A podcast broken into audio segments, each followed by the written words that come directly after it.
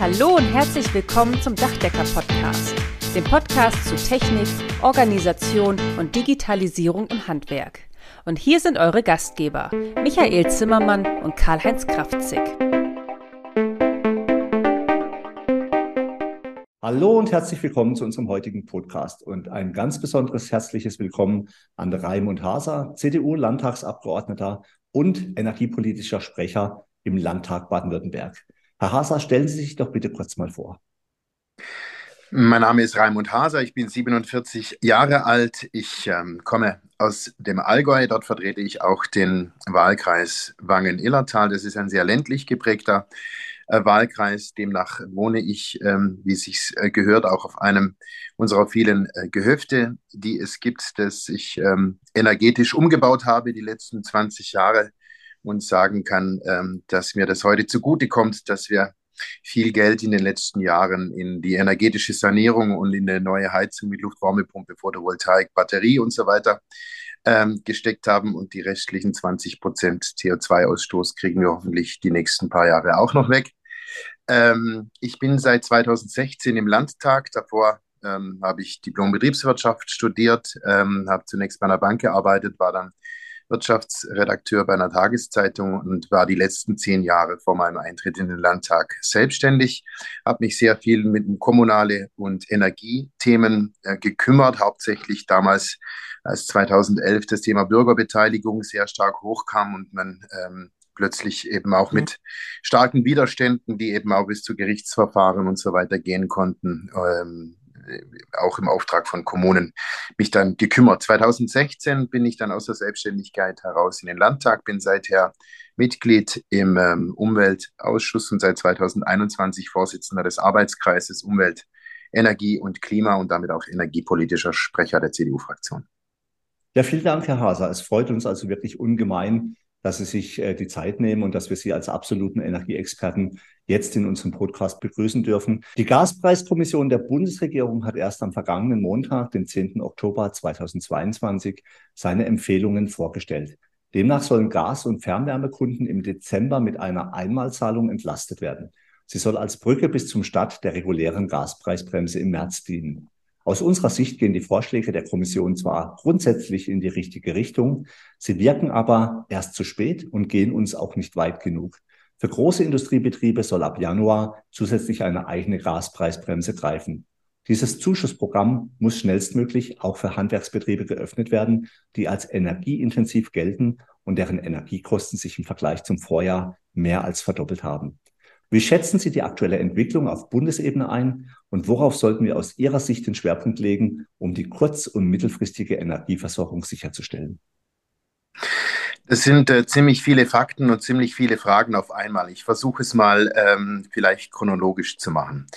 Ähm, zunächst einmal, das, was kommt, war, glaube ich, klar. Was mich ein bisschen ärgert, ist, dass man eine Kommission einrichtet, die sich dann beschwert, dass sie nicht genügend Zeit hatte, ähm, um sich quasi im Detail darum zu kümmern, obwohl wir eigentlich seit dem 24. Februar oder ich würde mal sagen spätestens seit April, Mai, ähm, seit die Diskussion mit den Gasspeichern so richtig an Fahrt ähm, gewonnen hat, eigentlich wissen, was auf uns zukommt ähm, im neuen Jahr. Und deswegen, oder eben jetzt im Herbst und dann im neuen Jahr. Und deswegen sozusagen äh, ist, gilt die Entschuldigung nicht, wenn man sagt, wir hatten ja, wir wussten ja schnell Ergebnisse liefern. Das zweite ist, man macht ein bisschen den Fehler von, äh, zwei Fehler von Corona ähm, wieder. Der erste ist, man lässt erstmal eine Kommission tagen. Dann lässt man die Kommission veröffentlichen, ähm, was sie vorhat. Ähm, und dann beginnt der politische Prozess. Und im politischen Prozess muss man dann auch noch viele Dinge regeln, die dann zum Beispiel durch den Bundestag gehen oder die dann zum Beispiel sogar erstmal von den Ländern freigegeben werden müssen. Immer wenn sie über die Mehrwertsteuer zum Beispiel reden, ist das auch ein großes Länderthema. Mit denen hat noch keiner gesprochen. Das heißt, ähm, äh, während wir jetzt schon final über diese Kommissionsvorschläge diskutieren, hat der politische Prozess der Umsetzung eigentlich erst begonnen. Äh, und dann kommen die Leute in der Regel durcheinander. Was ist denn jetzt beschlossen? Ähm, was fehlt denn noch und was, was kommt denn noch? Das ist so jetzt mal in der, in der groben Schau. Der dritte Punkt, den ich positiv bewerte, ist, dass die Bundesregierung erkannt hat, dass es jeden trifft. Es trifft wirklich jeden in diesem Land.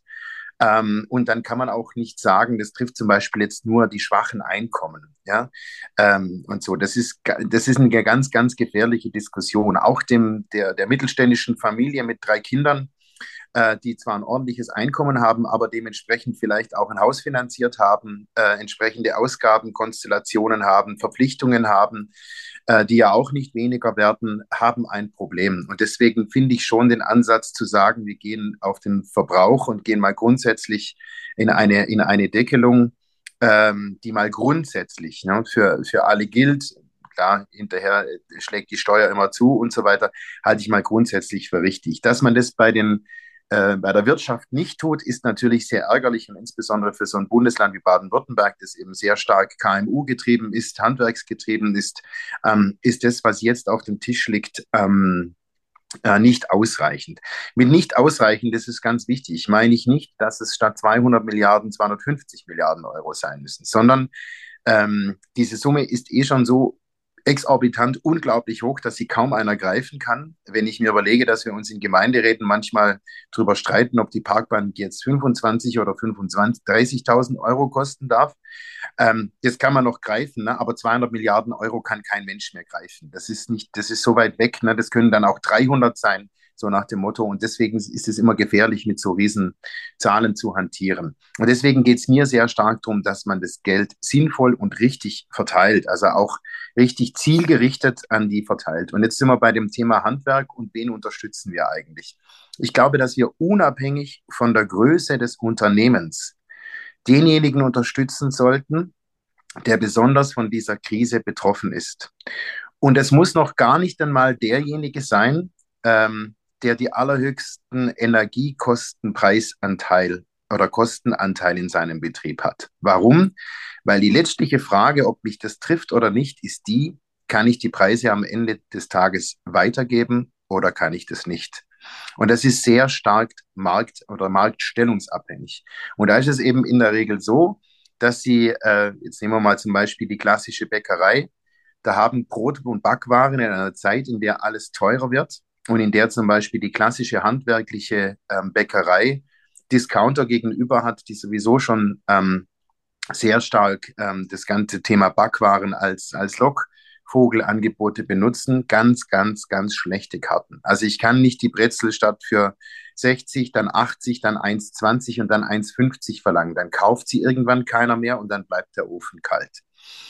Wenn Sie jetzt aber zum Beispiel ähm, im Baugewerbe ähm, schauen. Solange, ähm, solange im, im Baugewerbe einzelne kleine Gewerke bezahlt werden. Das heißt zum Beispiel der, der, der Handwerker, der, der jetzt zum Beispiel einen, einen relativ geringen Energieanteil hat und er schafft es, die Preise weiterzugeben und zu sagen, das ist ja klar, ne, da hauen wir jetzt einfach 20 Prozent drauf, weil es ja 20 Prozent teurer wurde.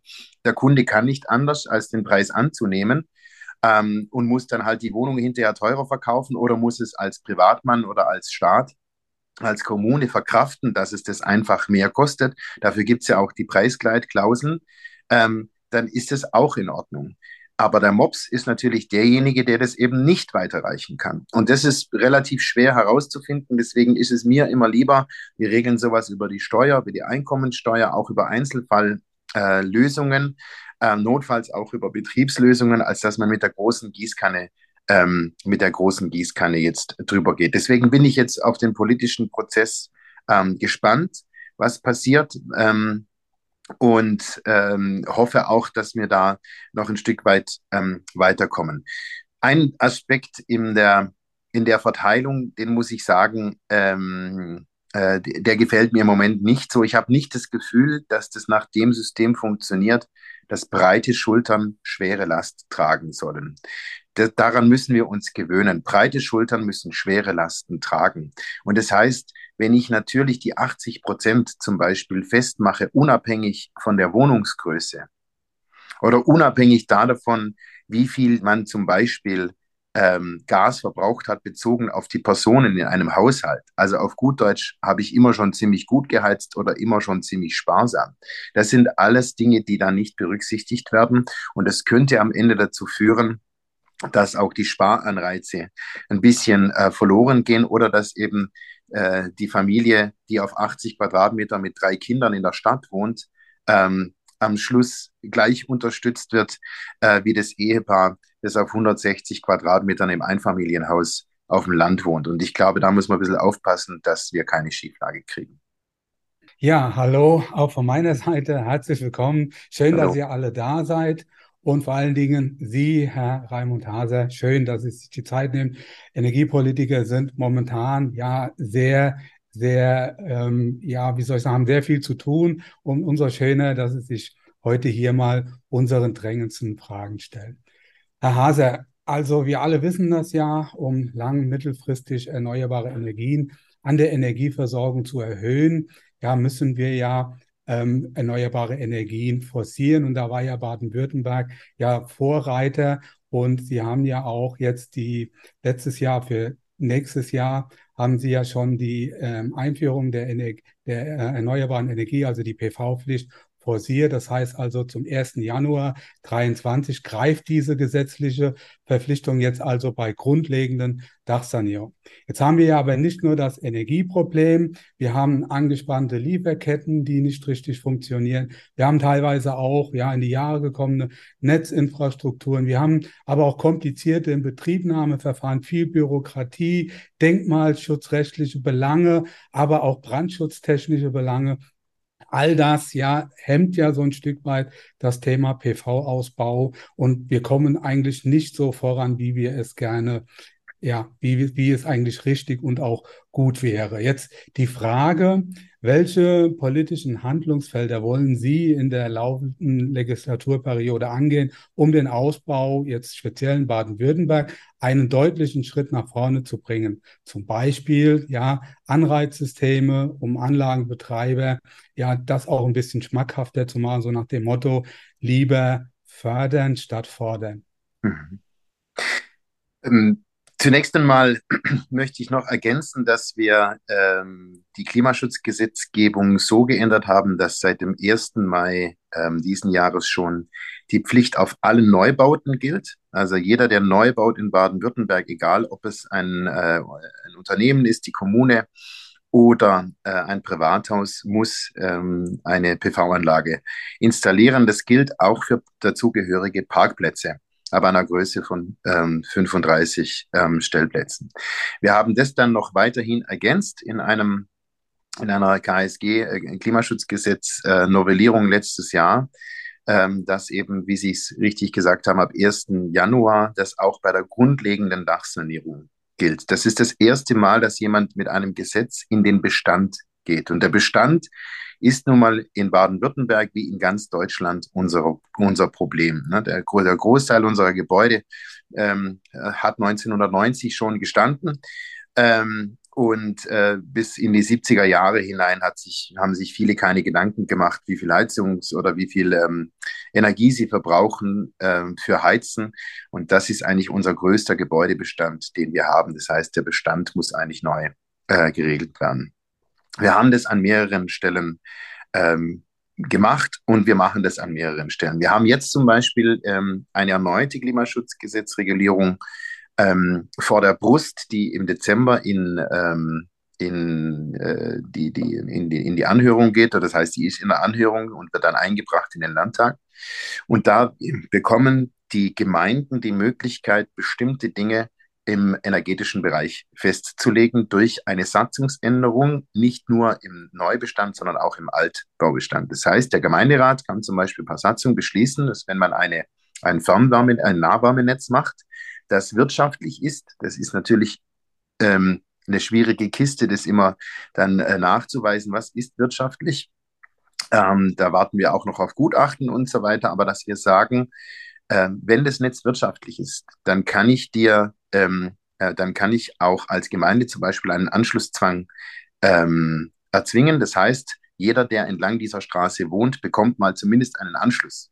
Und ob er das dann hinterher nutzt, ist dann immer noch seine Frage. Aber wenn er dann eben zum Beispiel auch oft ja der Nacheigentümer, oft ist es ja so, ne, der eine wehrt sich noch, der nächste will es dann, äh, muss äh, sich doch dafür entscheiden, muss er nicht mehr in die öffentliche Infrastruktur eingreifen. Also wir erhoffen uns dadurch einen Hochlauf, auch äh, gerade im engen Bestand, also dort, wo viele Wohnungen auf engem Raum sind, dass wir dort einen schnelleren Austausch der Heizsysteme bekommen, als es bislang der Fall war.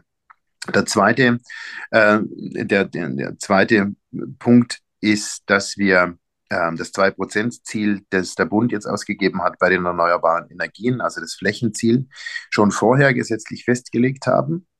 Ähm, und äh, in Baden-Württemberg soweit sein werden, dass, obwohl der Bund es erst 2032 verlangt, dass die Pläne umgesetzt werden, müssen wir davon ausgehen, dass wir 2025 schon die 2% Flächen ausgewiesen haben werden. Wir haben drittens ähm, vor, dass die ENBW ähm, der die äh, Transnet BW gehört. Das ist quasi der, der Unterhalter des, des, äh, des, des Netzes, insbesondere äh, in dem Fall jetzt auch des Mittelspannungsnetzes, das, ähm, äh, das ja relevant ist für den Abtransport von Windkraftanlagen, Photovoltaikanlagen und so weiter, dass wir dort ungefähr die Hälfte am Markt platzieren werden, um frisches Kapital einzusammeln und um uns genau um diese äh, Themen zu kümmern. Wir haben ähm, Im Biogas äh, im Moment sehen wir einen, einen, relativ großen Hochlauf und zwar nicht bei den Anlagen, Navarro-Anlagen, sondern bei den Anlagen, die auch ähm, ähm, die zum Beispiel Reststoffe verwerten. Und äh, da gibt es auch Zuschläge seitens ähm, des Bundes in der, in der Ausschreibung. Das Problem, das wir alle haben, und ich glaube, das muss, muss ich Ihnen nicht sagen, dass unsere Verfahren im Moment nicht so richtig ähm, zu den Zielen passen. Ich, ich vergleiche das immer ein bisschen wie das Formel-1-Auto, das am Start steht, ähm, das Gas voll durchgedrückt hat, aber mit dem linken Fuß halt noch auf der Bremse steht. Ja? Also das heißt, wir haben zwei unterschiedliche Richtungen. Die eine ist, es muss jetzt alles schneller gehen, es muss jetzt sofort rausgehen. Ähm, und das andere ist aber, dass dir jeder Windkrafthersteller äh, und auch jeder Häuslebauer und jeder Handwerker sagt, ja, aber viel schneller als gestern geht es im Moment noch nicht. Und deswegen müssen wir schon, ist auch unser Ziel, ähm, gemeinsam mit den Akteuren, haben wir zum Beispiel die Taskforce Windkraft gegründet, die eben ganz tief in den Verfahren mal prüft, woran liegt denn das eigentlich? Wer sorgt denn eigentlich tatsächlich und mit welchen Mitteln sorgen wir für diese Verzögerungen? Und die müssen wir, das ist unser politisches Ziel, die wollen wir auch übertragen äh, auf, auf andere Bereiche, um mal wirklich zu gehen. Muss der wirklich ähm, jedes Blatt zweimal umdrehen? Muss sich wirklich jedes Gutachten erstellen lassen? Was passiert, wenn das Gutachten nicht rechtzeitig kommt?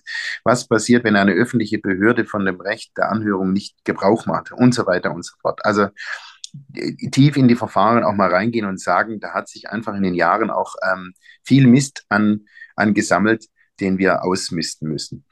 Zum Thema ähm, Photovoltaik haben wir jetzt für den nächsten Haushalt vorgesehen, oder das ist eine Forderung von uns, die auch im letzten Haushalt schon mit drin war, dass wir ganz bewusst ähm, auch ähm, den Aufbau von Photovoltaikanlagen zum Beispiel über ähm, äh, über Parkplätzen, also über bereits bebauten Flächen oder schwer zugänglichen Flächen, äh, die der Landwirtschaft eben dann nicht entzogen werden, äh, dass wir die in, in Modellprojekten vorstellen möchten. Dazu gehören zum Beispiel Autobahnohren, also das sind diese Rundells an den, an den Auf- und Abfahrten, dazu gehören Lärmschutzwände, dazu gehören ähm, öffentliche Parkplätze, wo wir einfach versuchen, durch viele, viele Projekte eine gewisse Lernkurve zu erzielen, zielen, sodass wir dort in den Kosten insgesamt runterkommen und Pilotprojekte schaffen, wo dann sich auch andere orientieren können. Also wir versuchen das in vielen Schritten.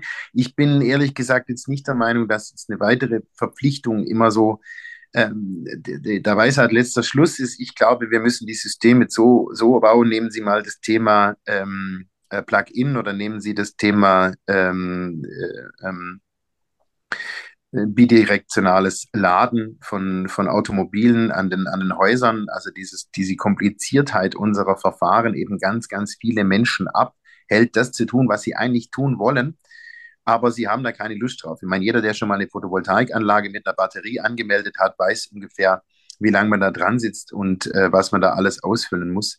Und ich glaube, da müssen wir rangehen. Ich glaube, dass die Überzeugung, de, de, der Preis sorgt allein dafür, dass die Menschen jetzt umdenken. Das ist automatisch so. Ne? Also auf Putin ist kein Verlass und auf mhm. seinen Nachfolger wird auch kein Verlass sein und vielleicht ist auch insgesamt auf die Welt nicht mehr der Verlass, auf den wir mal, wie, es mir, wie wir es mal gedacht haben.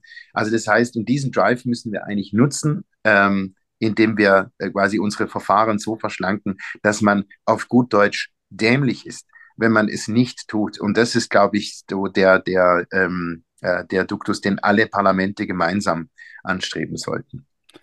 Also das, das tut auch, muss ich sagen, richtig gut, wenn man das mal von einem Politiker hört, auch eine gewisse Selbstkritik, weil am Ende ist es ja so, die Energiewende steht in einem überragenden öffentlichen Interesse und es wäre halt schön, wenn sich die Verwaltungspraxis da auch ein Stück weit orientieren würde in der Zukunft. Darf ich noch ganz kurz was hinzufügen? Ich gehöre dann aber nicht zu denen, die als Politiker auf die Verwaltung schimpfen. Das finde ich eine ganz, ganz schwierige Kiste. Das hört man zurzeit an vielen Stellen. Ja, so ich würde ja aber die Verwaltung. Nee, nee, nee. Die Verwaltung und die Beamten befolgen Gesetze. Und wenn die Gesetze befolgen, die nicht sinnvoll sind, dann müssen nicht die Beamten weg, sondern die Gesetze. Und das Gleiche gilt zum Beispiel auch für das Thema mit der Klage. Ja? Also, Klagen sind dann erfolgreich, wenn sie sich auf geltendes Recht beziehen.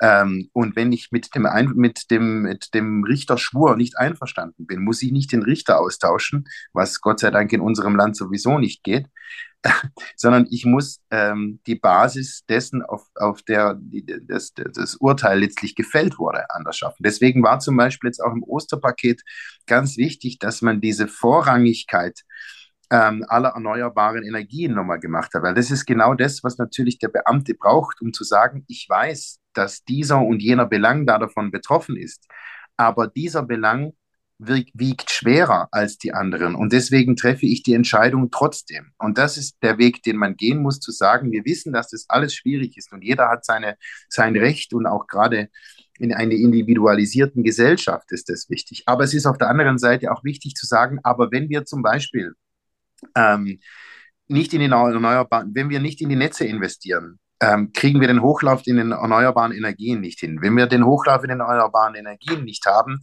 verbrennen wir weiterhin Kohle und Gas. Und das ist nicht nur finanziell und wirtschaftlich eine Katastrophe, sondern auch CO2-technisch ziemlicher Unfug. Also hat natürlich der Netzausbau und hat die Errichtung von energetischen Anlagen Vorrang vor vielem anderen, was da, ähm, was da gerade äh, sozusagen sonst noch kreucht und fleucht. Und wenn man diesen Weg weitergeht, dann kommt man auch mit dem jetzigen Regelwerk klar. Ja, wir brauchen ja nicht alle Gesetze abschaffen, aber wir müssen sagen, was wir wollen und danach auch richten und uns ausrichten. Dann funktioniert das auch bei geltendem Recht. Da haben Sie jetzt wirklich viele wichtige Punkte gesagt und es freut mich wirklich auch sehr zu hören. Und man muss an dieser Stelle ja auch wirklich mal sagen, ich war auch schon mal ein paar Jahre Stadtrat bei uns hier in Freiburg. Also es nützt nichts, wenn man auf Verwaltung schimpft, ja. Und auch Politiker-Bashing oder dieses ganze Verschwörungstheorien und in den Social Medien jemanden schlecht machen. Das geht ja heute sehr leicht, ja. Ich erlebe es ja hier auch bei unserem Oberbürgermeister, wie schnell man plötzlich auch als politisch tätiger Mensch einfach angegriffen wird. Und da einfach der Tipp, also nicht alles, was in Social Media drinsteht, ist unbedingt richtig. Also vielleicht mal die Quelle hinterfragen und nicht unbedingt unsere Politiker immer nur schlecht reden. Also da gibt es auch wirklich viele gute Menschen dabei. Einen haben wir hier im Podcast, das freut uns natürlich ganz besonders. Man muss wirklich sagen, die politischen Handlungsfelder sind so breit gefächert und der Rucksack an Aufgaben wird immer größer oder ist einfach riesengroß. Und eines wird dabei sehr deutlich, und Sie haben es ja auch schon gesagt, ohne regional stark vernetzte Handwerksbetriebe werden wir weder die PV-Pflicht noch die Energiewende im Gebäudesektor erfolgreich realisieren. Und auch der PV-Ausbau gewinnt nur mit gewerbeübergreifenden Kooperationen zwischen Dachdecker und Elektrohandwerker zunehmend an Bedeutung. Wir sind auch im Gespräch mit den entsprechenden Menschen. Deswegen ist es auch gut, wenn wir hier als Verbandsmenschen einfach miteinander kommunizieren, Elektroverband, Dachdeckerverband und wenn wir dann natürlich auch noch die Chance bekommen, unsere Wünsche oder unsere Sorgen den Politikern vor Ort in Baden-Württemberg vorzutragen, das ist dann natürlich hervorragend.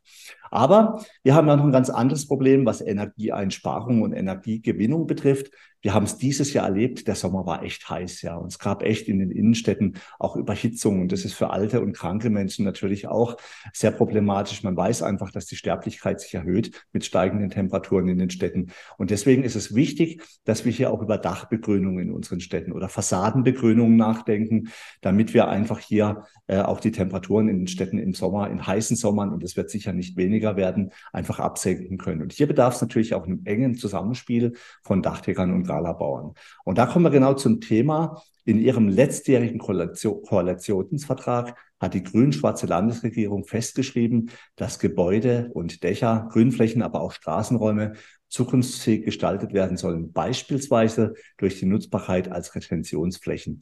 Und das alles mit dem Ziel, die Klimaresilienz von Stadtquartieren zu erhöhen und Lebensräume auf Dächern und Fassaden für Tiere und Pflanzen zu schaffen. Und leider muss man einfach sagen, das wird natürlich nur sehr, sehr spärlich umgesetzt. Und in Deutschland sind erst neun Prozent der jährlich neu entstehenden Flachdachflächen begrünt. Was können wir also tun, damit sich das künftig ändert? Welche Maßnahmen sind hier gar landes- oder bundespolitischer Ebene geplant? Ähm, auch da muss ich ein kleines bisschen ausholen. Zum einen wollte ich noch mal kurz zurückspulen in dem, was Sie äh, gesagt haben, was die Zusammenarbeit anbelangt. Wir haben zum Beispiel letztes Jahr äh, von der CDU-Fraktion aus eine, ähm, ein Projekt gestartet, das dieses Jahr in die Umsetzung ging, wo sich alle in allen Handwerks, ähm, äh, in, äh, in, in Handwerks Regionen treffen, ähm, die etwas mit diesem ganzen energetischen Bereich zu tun haben. Ähm, sogenannte Handwerksdialoge. Das ist, die Idee ist mir gekommen, als ich in meinem eigenen kleinen 10 Quadratmeter großen Heizkeller stand und das Gefühl hatte, ich bin der Einzige, der, der die ganze Anlage kennt. Ja, also ich kenne meine Photovoltaikanlage, meine Batterie, meine Hybridheizung, ich weiß, woher das Gas kommt ähm, und ich weiß, wie die Anschlüsse funktionieren. Ja, aber der Heizungsbauer macht die Heizung, der Elektriker macht die Batterie und die, und die Photovoltaikanlage. Und schon mit der Hybridanlage hat aber der Heiz Heizungsbauer schon nichts mehr zu tun, weil er ist, das ist ein Smart-System, da, da kennt er sich nicht aus. Also wir müssen ein bisschen lernen, mehr handwerksübergreifend ähm, und, und gewerksübergreifend zu denken, sowohl was zum Beispiel auch das Thema Ausbildung, aber wir können die nicht ausbilden und zehn Jahre warten, sondern das geht natürlich auch um die aktuellen Gewerke, dass man miteinander denkt. Und Sie haben jetzt einen ganz wichtigen Punkt genannt, an den ich zum Beispiel gar nie so richtig gedacht habe, bis dieses Thema Stadtklima äh, so richtig kam. Na, was hat jetzt der Galabau bitteschön mit, mit, mit Dächern in der Stadt zu tun? Ja? Also, und da muss man sich auch mal ehrlich machen, ähm, da sind ganz viele Themen in den letzten Jahren hochgekommen, ähm, die man hervorragend miteinander ähm, äh, verknüpfen hätte können, auch schon in der Vergangenheit. Es hätte nur irgendjemand dran denken müssen. Ähm, und heute habe ich das Gefühl, dass anders geplant wird. Ich war letztes Mal, äh, habe ich mich äh, sehr intensiv auseinandergesetzt mit dem äh, Architekten der äh, des Rosenstein-Quartiers in Stuttgart zum Beispiel. Das ist ja das, das dank Stuttgart 21 ähm, entsteht, also dort, wo die ganzen Gleise äh, entstehen, wo man versucht eben äh, nicht nur Wohnen, sondern Wohnen, Arbeiten, Kinderbetreuung, Soziales das ist so irgendwie schon gelernt. Aber ähm, auch äh, Lebensmittelproduktion und Versorgung, ähm, Begrünung, nicht nur Dachbegrünung, sondern natürlich auch Außenanlagen, Gärten und ganz wichtig auch das Thema Mobilität und zwar ohne Parkplätze im Innern des Reviers zu schaffen. Also wo man schon gelernt hat, okay, Mobilität, Wohnen, Arbeit, Betreuung, Fußwege, ähm, und Begrünung gehört schon sehr gut zusammen. Und das ist das, was wir auch in die Altbauten ziehen müssen. Viele von uns waren jetzt im Süden im Urlaub. Ne? War, wer hat die Allee erfunden? Die Allee ist nichts anderes als der Schutz der Soldaten vor der Sonne ja, weil Soldaten, die im Schatten laufen, länger laufen können, als wenn sie in der Sonne laufen. Also das heißt, im Süden sieht man tatsächlich viele Dinge, die, über die wir heute reden. Wir sehen zum Beispiel, dass italienische Innenstädte oder französische Innenstädte einfach anders aussehen als unsere. Und das hat schon damals immer etwas mit dem Raumklima zu tun gehabt, weil es in den Städten so heiß ist. Und ich glaube, von denen können wir relativ viel lernen. Wir müssen tatsächlich, es klingt äh, albern, aber natürlich geht es um Bäume in der Stadt, weil Bäume nicht nur den Vorteil der Luftreinhaltung, äh, ähm, sondern natürlich auch des Schattens haben. Und an den Gebäuden selber können wir jetzt natürlich wieder anfangen mit Pflichten zur Dachbegrünung oder äh, und so weiter. Aber Sie merken, irgendwann wird es kompliziert. Ne? Sie sollen eine Photovoltaikanlage bauen, ähm, äh, dann sollen Sie noch eine Dachbegrünung machen ähm, und so weiter. Dann sollen Sie die Fassaden äh, bitteschön richten und, äh, und ähm, energetisch sauber halten. Und dann soll aber bitteschön auch noch äh, das Grün an, an allen Seiten wachsen. Also ich glaube, auch hier kommen wir nur weiter, wenn wir über Kommunikation, über Vernetzung, über gute Beispiele, ähm, über äh, voneinander lernen, über Bebauungspläne äh, letztlich regeln, was, ähm, ähm, was, was funktioniert und was gut ist. Wir hatten zum Beispiel diese Woche ein Gespräch, da hat tatsächlich einer gesagt, er, er will sich jetzt eine Photovoltaikanlage aufs Flachdach legen und hat sich dann überlegt, wenn er die aufständert, dann kann er drunten noch, drunter noch die Begrünung hinmachen. Ja, wenn er sie flach drauflegt, ist sie zwar billiger, aber er verliert die Grünfläche auf dem Dach. Und die Grünfläche hilft ihm dabei, mit dem Wasser klarzukommen und mit der Trockenheit klarzukommen. Das heißt, er spart sich auch die Dachsanierung zumindest mal ein paar Jahre lang oder zögert sie ein Stück weit hinaus. Also es hat auch einen Vorteil für ihn, wenn er das so macht. Und das sind, glaube ich, so die Beispiele, die man, die man bringen muss und zeigen muss. Ähm, aber an dem Punkt muss ich Ihnen ehrlich sagen, glaube ich, dass sich der Gesetzgeber raushalten muss. Das, weil das jedes Gebäude ist anders, jede Stadt ist anders, jedes Quartier ist anders. Wenn man was regeln will, kann man es über den Bebauungsplan machen. Aber dass der Gesetzgeber zum Beispiel mit so prozentualen Quoten und sowas kommt, ähm, das ist ungefähr, das ist genauso kompliziert wie das mit den Fahrradständern. Und das lassen wir, glaube ich, aus Erfahrung lieber weg.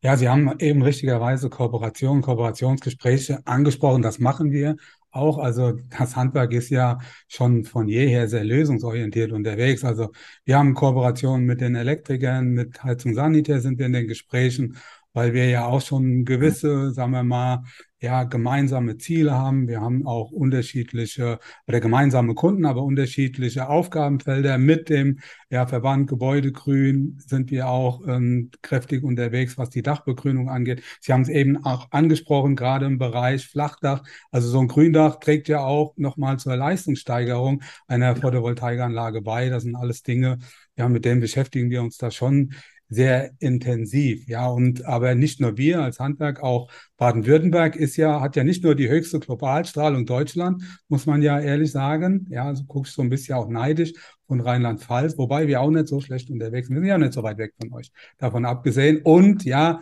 Baden-Württemberg hat sich ja auch genau wie alle anderen natürlich auch, aber in erster Linie zur Menschheitsaufgabe Nummer eins gemacht, auch mit eurem äh, Ministerpräsidenten, ja, das Thema Klimaschutz nach vorne zu treiben. Und deshalb macht er jetzt auch eine ähm, Novellierung, also eine Verwendereinhörung für das Klimaschutzgesetz habe ich mitbekommen. Und diesmal geht es auch um die Sektoren, speziell jetzt auch um den Gebäudebereich. Sie haben es ja auch vorhin richtigerweise gesagt. Deutschland ist ja im Großen und Ganzen gebaut und wir haben ja insgesamt 19 Millionen Wohngebäude in Deutschland und davon sind 16 Millionen Einfamilienhäuser und weit über die Hälfte hat keinen oder nur einen unzureichenden energetischen Standard.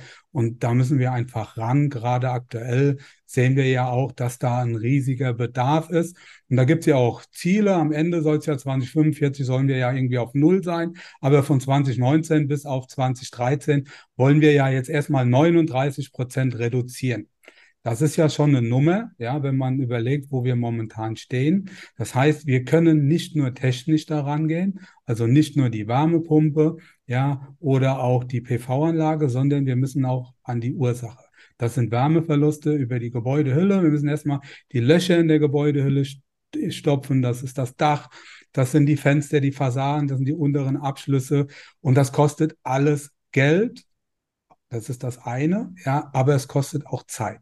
Und ähm, wir, die Handwerker sind momentan sowieso alle am Limit. Wir sind alle, was das angeht, überbelastet und wir brauchen einfach auch Unterstützung. Wir brauchen Unterstützung. Wir sind nicht das Nadelöhr. Wir wollen es auch gar nicht sein. Ganz im Gegenteil. Wir nehmen uns der Aufgabe, die Herausforderung nehmen wir an, aber wir brauchen einfach mehr Leute. Ja, wir brauchen auch vielleicht Unterstützung von euch, von der Politik. Wir brauchen ein besseres Image ja, dass auch vielleicht der ein oder andere, auch Politiker, vielleicht mal seinen Sprössling oder seine Tochter zu uns ins Handwerk schickt und da auch ein bisschen Flagge zeigt. Also welche Handlungsansätze verfolgt momentan Ihre Fraktion, um das Image des Handwerks, also auch gerade jetzt so der klimaschützenden Berufe aufzupolieren, dass wir mehr Jugendliche auch für das Handwerk begeistern können, weil am Ende bringt es uns nichts, wenn wir so viele Leute haben, die wissen, wie es theoretisch ginge, wenn wir keine haben, die es auch wirklich wissen, wie es auf der Baustelle funktioniert. Also ganz wichtig, ähm, was Sie angesprochen haben, ich möchte Ihnen äh, an einer Stelle ähm, noch kurz zu dem Thema Gebäudebestand äh, äh was sagen, weil, weil man da aufpassen muss, dass man, dass wir die Dinge nicht im, im äh, sozusagen im Rückwärtsgang betrachten. Und dann komme ich ähm, zum Image des Handwerks, wenn Sie einverstanden sind. Ähm, Was mich sehr stört äh, im Moment bei dieser ganzen Klimadebatte, ist, dass, ähm, dass immer sehr viel in einer Zeit sowieso, wo man schon von Wohlstandsverlusten redet, das ist so ein Wort, das, das wir sowieso schon immer hören wollten. Ähm, und zusätzlich wollen wir auch noch hören, dass sozusagen weniger Wärme, weniger Mobilität, weniger, äh, weniger Essen, weniger Fahren, weniger Leistung, weniger Reisen und so weiter. Ne? Das, das sind sozusagen die Botschaften, die wir schicken. Jetzt stellen wir uns mal vor, wir wären 16. Ähm, und das würde man uns den ganzen Tag erzählen. Hätten Sie dann eher Lust, in dieser Welt zu leben und sehen Sie die Zukunft dann eher positiv oder hätten Sie eher die, das Gefühl, dass es Ihre Eltern besser hatten? Wir müssen aufpassen, dass wir unseren Kindern nicht eine Welt vormachen, die nach dem Motto läuft, wisst ihr, bei uns war es jetzt noch ganz gut, aber ihr, für euch wird es ganz schön eng. Wenn das die Botschaft ist dieser Generation, dann kriegen wir in den nächsten Jahren mal überhaupt gar nichts mehr hin. Und das trifft uns dann allesamt. Also wir müssen schon aufpassen, dass wir dieses Thema Klimaschutz, und da kämpfe ich wirklich dafür. Klimaschutz ist möglich, so wie wir andere Probleme ähm, vom Wassermangel über das Waldsterben, über die toten Flüsse und so weiter ähm, gelöst haben, wenn wir sozusagen ähm, uns einig darüber sind, dass wir nicht von der nächsten Generation erwarten können, dass sie unter mal weniger Wohlstandsstreben lebt wie wir. Weil selbst wenn es die deutsche Gesellschaft oder die europäische machen würde, würde es spätestens die nordafrikanische nicht mehr tun. Irina Gandhi hat mal gesagt, wenn mal jeder Inder was zu essen hat, dann denken wir über Klimaschutz nach. Und das ist das und deswegen ist es, glaube ich, unsere Aufgabe eher zu sagen, guck mal, wir sind ein hochindustrialisiertes Land, ein hocheffektives und sehr reiches Land. Und wir haben uns zur Aufgabe gemacht, unseren Fußabdruck so gering wie möglich zu halten. Welchem Schritt bin ich Moos? Ähm, und da wir ziemlich viele Autos bauen, ziemlich viele Maschinen bauen, ziemlich viele Gebäudeteile bauen, da wir in fast, wir sind in fast jedem Stausee, in jeder Straße, in jeder Straßenbahn, in jedem Zug, in jedem, äh, in jedem Computer, irgendwo, man findet immer irgendwo ein Teil, das entweder aus Deutschland kommt oder auf deutschen Maschinen hergestellt worden ist oder irgendetwas mit Deutschland zu tun hat. Es gibt keine Maschine auf der ganzen Welt, die man in Deutschland nicht herstellen kann. Das ist so, sagt der VDMA selbst, habe ich nicht erfunden.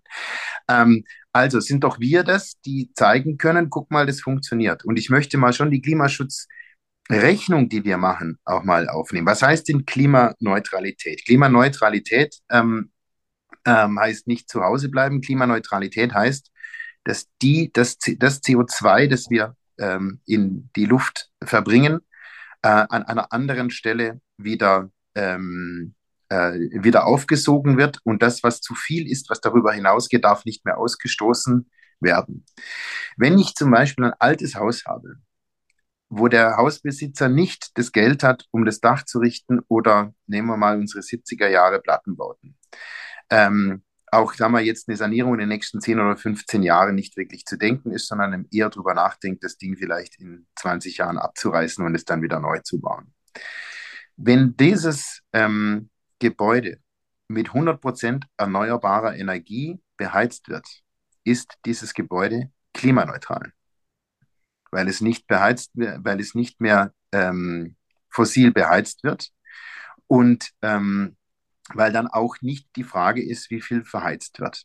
Und das Geniale daran ist, dadurch, dass Energie natürlich in den kommenden Jahren teurer bleiben wird und auch erneuerbare Energie einfach mehr kosten wird als billige fossile Energie, bleibt ja der Druck zur Renovierung trotzdem da. Es bleibt trotzdem der Druck da zu sagen, okay, du magst vielleicht mit deinem Haus jetzt, mit deiner neuen Heizung klimaneutral sein. Genauso wie sich unser Land mal äh, einen grünen Strom hat versorgen lassen und seitdem beim Strom klimaneutral ist. Ne? Also unabhängig davon, dass wir unsere Glühbirnen alle ausgetauscht haben. Ähm, aber trotzdem, wenn durch den Preisanstieg in der Energie bleibt ja trotzdem der Druck zur Erneuerung da. Und trotzdem kann ich diese Klimaziele schaffen. Nehmen Sie ein Produkt Ihrer Wahl. Nehmen Sie zum Beispiel ein Auto. Wenn ein Auto ähm, seine ganze Wertschöpfungskette, äh, nehmen wir mal einen baden-württembergischen Hersteller, einen Daimler zum Beispiel, der sich selber ja zur Klimaneutralität ähm, verpflichtet hat. Kauft im Ausland klimaneutral hergestellte Waren, ähm, die, äh, das müssen ja die Hersteller denen auch nachweisen und, und kauft sozusagen alle Teile klimaneutral ein und verbaut die in einem klimaneutralen Werk zusammen zu einem Auto, verkauft dieses Auto, das am Schluss mit klima klimaneutralem Strom betrieben wird. Dann ist dieser komplette Prozess inklusive des Fahrzeugs und der Mobilität, die damit erfolgt, klimaneutral. Das ist hinterher immer noch ein Auto, aber es ist klimaneutral. Das kann man jetzt gut oder schlecht finden, ja, aber so ist die Regel. Und wenn man das an der Regel entlang macht, dann ist es gar nicht so kompliziert. Dann muss ich schauen, dass die Treibstoffe, dass die Energie, die ich irgendwo reinstecke, klimaneutral ist. Und durch das, dass diese Energie teurer sein wird, weil die andere gar nicht mehr zur Verfügung steht oder ich das gar nicht mehr benutzen darf, ist automatisch der Anreiz da, auch in die Effektivität zu gehen. Ich weiß, Sie sagen jetzt als Handwerker, alles muss doch andersrum gehen. Ich muss doch erst alle Häuser richten und dann stelle ich die doch erst klimaneutral. Aber sind wir ehrlich, das schaffen wir zeitlich gar nicht. Wir können allerhöchstens, ich sage mal, ein halbes Prozent bei der Sanierung zulegen. Das ist bei Ihnen, wär, wär das schon, äh, wären das schon ein Viertel mehr Aufträge, als Sie heute schon nicht mehr abarbeiten können. Und das wird sich auch morgen nicht wahnsinnig ändern. Also wir müssen auch unseren Blick auf diese Geschichte ein bisschen ändern und sagen, ähm, das geht man vielleicht äh, hin. Sie haben sich gerade. Ja, ja, also ich gebe Ihnen da vollkommen recht. Natürlich brauchen wir effiziente Systeme, ohne Frage. Ähm, so eine Wärmepumpe ist ja die Effizienz pur sozusagen. Ich investiere eine Kilowattstunde Energie, bekomme vier zurück. Die Photovoltaikanlage könnte sogar dann die Energiequelle dafür sein. Da sind wir ja sehr regenerativ. Und wenn Sie jetzt auch gerade Indien angesprochen haben, wir haben in Deutschland einen sechsfach so großen Primärenergiebedarf wie Indien. Ja, wenn wir nicht irgendwann mal auch anfangen, da ein bisschen einzusparen und wenn Indien dann irgendwann mal auch das Bedürfnis des Essens gedeckt hat, ja, und dann auch sagen, ja, Moment, wir wollen auch den Wohlstand, wie jetzt beispielsweise Deutschland, dass ein Prozent, ja, des, ja, mit der Weltbevölkerung stellt, aber zwei Prozent Energie verbraucht. Ähm, ich glaube, so ein Stück weit in der Mitte liegt die Wahrheit, würde ich jetzt mal sagen. Wir müssen regenerative Energien erzeugen, ganz klar. Wir müssen aber auch Energie einsparen und da auch über die äh, ähm, über die Gebäudehülle. Das ist so hat auch was mit mit Wohnqualität zu tun und mit Gesundheit. Absolut. Also es brauchen Sie jemandem aus, mit, mit, einem Haus aus den 70er Jahren, das ja. komplett durchsaniert ist, nicht sagen, dass es auch noch andere Effekte hat. Ich wollte damit nur sagen, ähm, dass man man sagt zurzeit immer, wir kriegen das mit der Gebäudehülle aufgrund der Handwerker nicht hin bis 2040, deswegen können wir, oder 2045, deswegen können wir bis dahin nicht klimaneutral sein. Dieser Aussage möchte ich widersprechen, ja, weil das stimmt so schlicht und einfach nicht. Ähm, aber was absolut stimmt, und da haben Sie vollkommen recht, ist natürlich der Sanierungsbedarf, den wir insgesamt in den Gebäuden haben. Und was man schon sagen muss, ich meine, es gibt jetzt seit über zehn Jahren wirklich ordentlich Geld in diesem Bereich seitens des Bundes. Also wer das die letzten 10, 15 Jahre gemacht hat, hat wirklich sehr, zu, als die Preise noch normal waren, als Fenster noch lieferbar waren, ähm, wirklich gute Zuschüsse bekommen und konnte eigentlich in Ruhe will ich mal sagen, sein Haus sanieren. Und jetzt springen natürlich alle gleichzeitig und jeder will und so weiter. Ähm, und da muss man auch mal sagen, tut mir leid, du hättest jetzt zehn Jahre Zeit gehabt, jetzt muss ich halt auch hinten anstellen, weil Hexen können wir alle miteinander nicht. Also das, ja, also ich meine, da kommen Leute, die wohnen seit 40 Jahren im gleichen Haus und wenn sie nicht im nächsten halben Jahr eine Photovoltaikanlage auf dem Dach haben, äh, dann leben sie in einem Bananenstaat. Und da muss man auch mal ein bisschen auf dem Teppich bleiben und sagen, ähm, ja, das braucht jetzt einfach ein Stück weit auch seine Zeit. Also ich sehe auch in den Gebäuden, dass viel passiert tatsächlich. Ähm, ich glaube, dass auch einfach die Änderung von Wohnformen schon da dazu führen wird. Also zum Beispiel ähm, dieses Zurückkehren in die Innenstadtkerne. Auch hier läuft wieder vieles zusammen. Ne? Ich attraktiviere den Innenstadtkern durch eine, durch eine gute Botanik oder durch eine gute äh, durch eine gute Stadtsanierung. Und damit mache ich das Klima besser. Ich kriege die Mobilität in den Griff, indem ich sage, ich brauche nicht mehr überall eine vierspurige Straße vor der, vor der Haustüre. Ich verbessere die Mobilität mit ÖPNV und mit Fahrrad im Innenbereich und gewinne damit auch Flächen, die ich städtebaulich anders nutzen kann. Und plötzlich kriege ich ja auch jemanden, der sich vielleicht mal eine Häuserzeile kauft, ähm, und sagt, gut, dann bauen wir da halt ähm, äh, die 120 neuen Wohnungen eben nicht draußen auf die grüne Wiese, sondern mitten in die Stadt. Also ich glaube, dass auch solche Prozesse gerade in unseren hochverdichteten und sauteuren Innenstädten äh, wirklich gelingen können. Ich möchte aber noch den zweiten Teil der Frage ähm, beantworten, Thema Handwerk. Wir haben zum Beispiel im letzten Legislatur außerordentlich stark für den, für den Meisterbonus gekämpft. Das ist jetzt gemessen an der Ausbildung nicht viel Geld. Ja, aber ich kann es jedem Bundesland nur wärmstens empfehlen. Das ist, wir haben so viele positive ähm, Rückmeldungen bekommen, die vor allem in die Richtung gehen, endlich sieht uns mal jemand und erkennt auch an, dass meine Meisterausbildung eben auch etwas wert ist.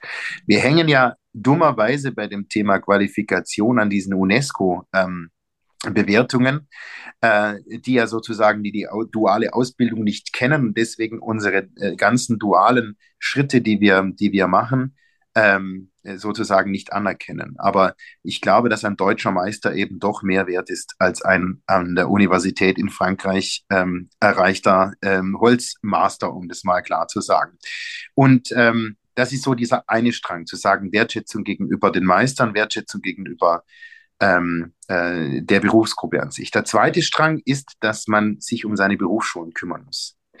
Junge Menschen, die eine duale Ausbildung machen, wollen an einer Schule unterrichtet werden, in der sie A, in ihrem Beruf nicht der Einzige sind, äh, der letzte Mohikaner, und B, die neuesten Maschinen, die besten Ausrüstungen und auch eine gute Stimmung fürs Handwerk haben. Also wir merken es überall dort, wo wir Zentren schaffen, also Zentralisierungen und Zentren schaffen, wo wir dann ordentliche Maschinen, ordentliche Lehrer, ordentliche Klassengrößen, äh, mit ordentlicher Ausbildung hinkriegen, die haben auch einen Sog. Ja, also dass man sagt, ich will an diese Schule und dann suche ich mir den Betrieb. Also genau andersrum, wie wir es vielleicht kennen. Also auch sich um die Berufsschulen. Wir bauen jetzt zum Beispiel bei uns im Landkreis ähm, die Berufsschulen nochmal um und aus und neu, um ganz bewusst diesen jungen Menschen auch eine gute, eine gute Heimstatt zu geben, dass sie auch das Gefühl haben, ähm, da, ähm, da passiert was. Der dritte Punkt ist, was wir merken und was mir diese Woche schon ein Vertreter des SHK-Handwerks gesagt hat, dass sich tatsächlich junge Menschen mit Blick auf den Klimaschutz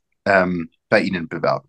Also gerade bei den Gewerken, die zu, zum Klimaschutz beitragen, wozu ja das Dachdeckerhandwerk gehört, aber selbstverständlich ähm, auch das, der, der Heizunginstallateur, die, die, die Elektroinstallateure und so weiter, also alle, die im weitesten Sinne etwas mit erneuerbaren Energien zu tun haben, bekommen aus dieser ja, allgemeine Debatte, will ich das mal nennen, Zulauf, weil viele eben merken, na gut, irgendeiner muss das natürlich auch bearbeiten. Und mal andersrum gesprochen, das ist wahrscheinlich eines der gesichersten Geschäftsmodelle der kommenden 30 Jahre. Ne? Also während ich bei anderen nicht mehr ganz so sicher bin. Mhm. Also insofern muss man da auch äh, ein bisschen an die Jugend rangehen mit diesem Aspekt. Ne? Du willst die Welt retten, bei mir geht das am einfachsten.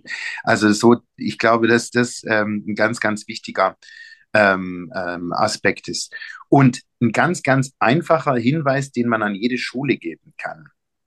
Immer wenn wir äh, versuchen, Bildung und Beruf zusammenzubringen oder Handwerk zusammenzubringen, ziehen sich die Gymnasien und die Gymnasiallehrer oft zurück, so nach dem Motto, da sind wir ja gar nicht gemeint. Ja, also wir sind ja sozusagen für die akademische Bildung zuständig.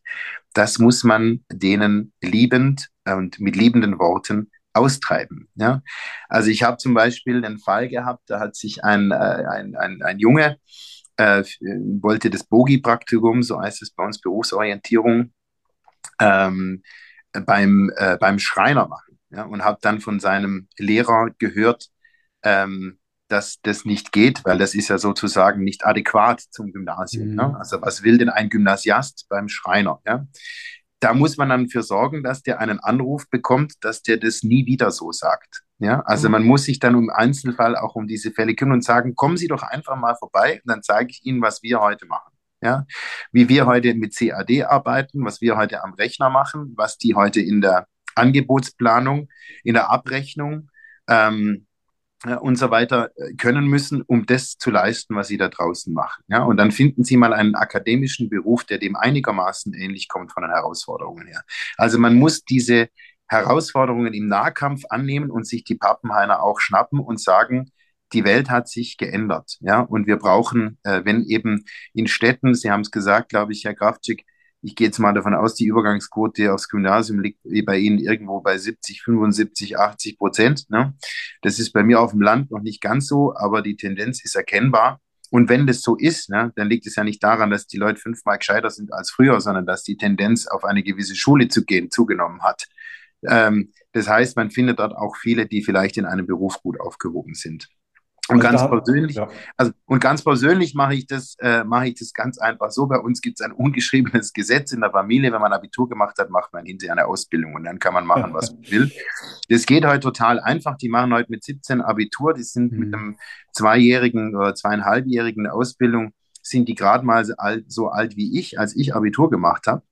Ähm, und insofern verliert man dadurch auch gar nichts, aber man gewinnt ganz viel. Und ich glaube, mit dieser Überzeugung muss man auch an die, ähm, an die Sache, an die Sache rangehen. Und ansonsten kann ich Ihnen auch nur ans, ans Herz legen, Handwerk braucht auch Rituale, ja, braucht eine offizielle Meisterbriefverleihung, ja, die auch, die so, man muss jetzt nicht gerade die Akademikerhüte äh, in die Luft werfen, wie man es vielleicht beim Jurastudium macht, aber die brauchen einen richtigen Rahmen. Die dürfen auch mal ins Schloss und dort ihre, äh, ähm, ihre, ihre äh, Meisterbriefe empfangen. Oder zum Beispiel gibt es bei uns ein, äh, in Isny gibt es eine, so eine kleine Stadt mit, äh, mit 15.000 Einwohnern, gibt es zum Beispiel vormittags auf dem Stadtfest im Bierzelt eine, ähm, eine Zunftfeier, in der alle Auszubildenden der gesamten Stadt, egal was auch immer sie ähm, handwerklich gemacht haben oder, oder kaufmännisch, nochmal einen Brief von der Handwerkszunft verliehen, verleihen bekommen. Verliehen bekommen vor einem Zelt mit zweieinhalbtausend Menschen aus der Stadt und jeder kriegt seinen Applaus ähm, und jeder kriegt sein Geschenk. Also man muss auch mit Ritualen arbeiten und zeigen, dass es was Großartiges ist, was ihr tut. Und ich glaube, das ist gerade bei dieser jungen Generation, darf man das nicht unterschätzen, was das auslöst.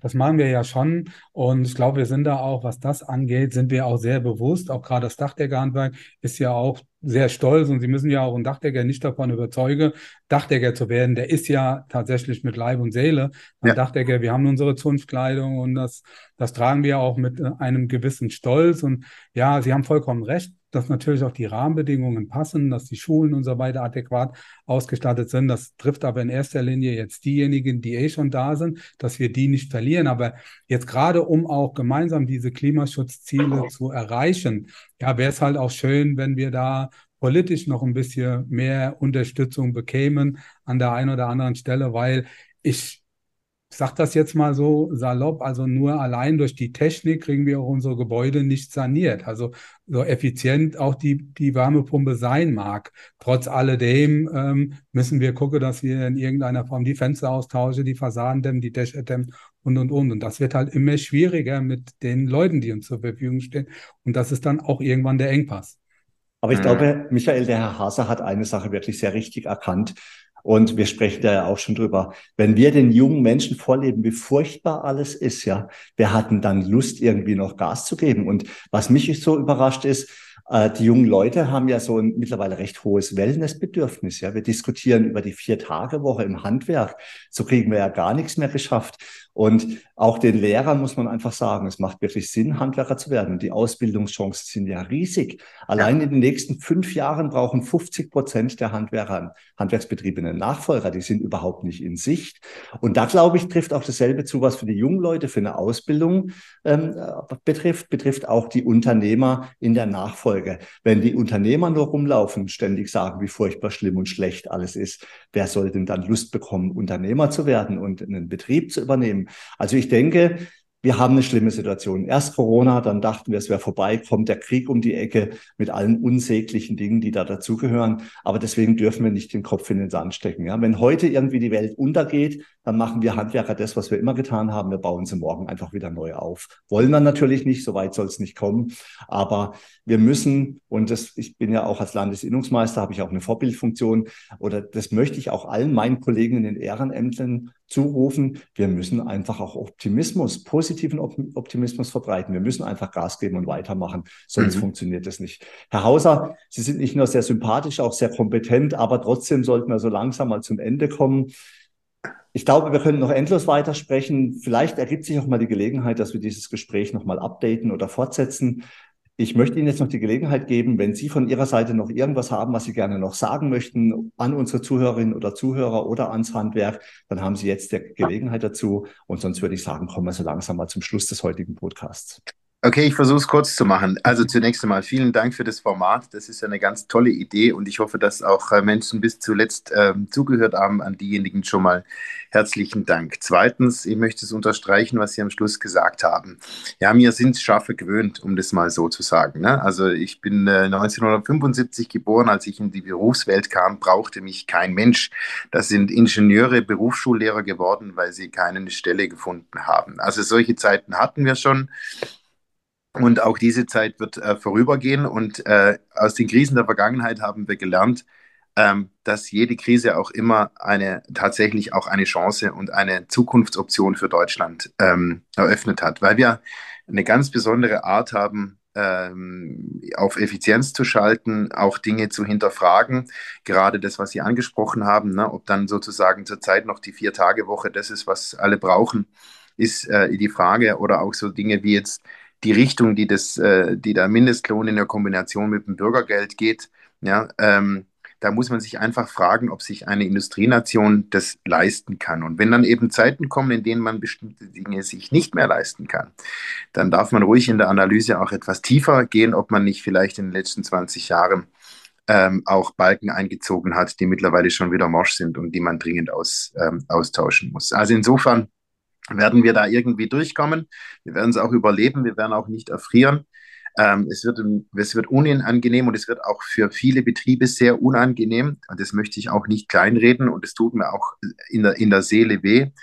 Aber als Ganzes wird die Volkswirtschaft mit Sicherheit stark aus dieser Krise hervorgehen, weil sie ein paar Dinge gelernt hat, die sie vielleicht in den letzten Jahren wieder verlernt hat. Und insofern lassen Sie uns da ja, gemeinsam an einem Strang ziehen. Wir versuchen unser Bestes, äh, Bestes zu geben. Wir haben auch nicht nur Spaß den ganzen Tag, aber auch ich mache es so wie Sie. Ich versuche den Tag mit einem Lächeln ähm, zu beginnen und ihn mit einem Lächeln zu beenden. Und wenn das solange das funktioniert, ähm, ähm, ja, fühlt man sich auch wohl in seiner Haut und strahlt auch, glaube ich, nicht so diese, diese Weltuntergangsstimmung aus wie, äh, wie andere, weil die hilft uns am Ende des Tages nicht weiter. Also vielen Dank Ihnen, ähm, Ihren Zuhörern, Ihren Gewerken. Bleiben Sie gesund. Das ist ja bei Ihrem Job ganz besonders wichtig. Es ist ein Unterschied, ob, ähm, ob ich in der Küche ausrutsche oder Sie auf dem Dach. Also bleiben Sie gesund und vor allem gut oben. Und äh, ich hoffe, dass Sie mehr werden in Ihrem, äh, in Ihrem Beruf, dass Sie die vor uns liegenden Aufgaben auch gut bewältigen können.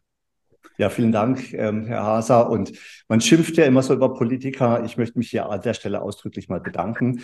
Bitte richten Sie auch Ihren Kolleginnen und Kollegen im Landtag die herzlichsten Grüße aus. Sie können sich auf uns als Handwerker verlassen. Ja, nehmen Sie das einfach mit. Wir lassen ja. Sie nicht hängen. Wir wissen, Sie bringen gute Sachen auf den Weg und wir werden Sie dabei unterstützen. Auch von meiner Seite ganz herzlichen Dank, auch an unsere Zuhörerinnen und Zuhörer da draußen. Schön, dass ihr wieder dabei gewesen seid.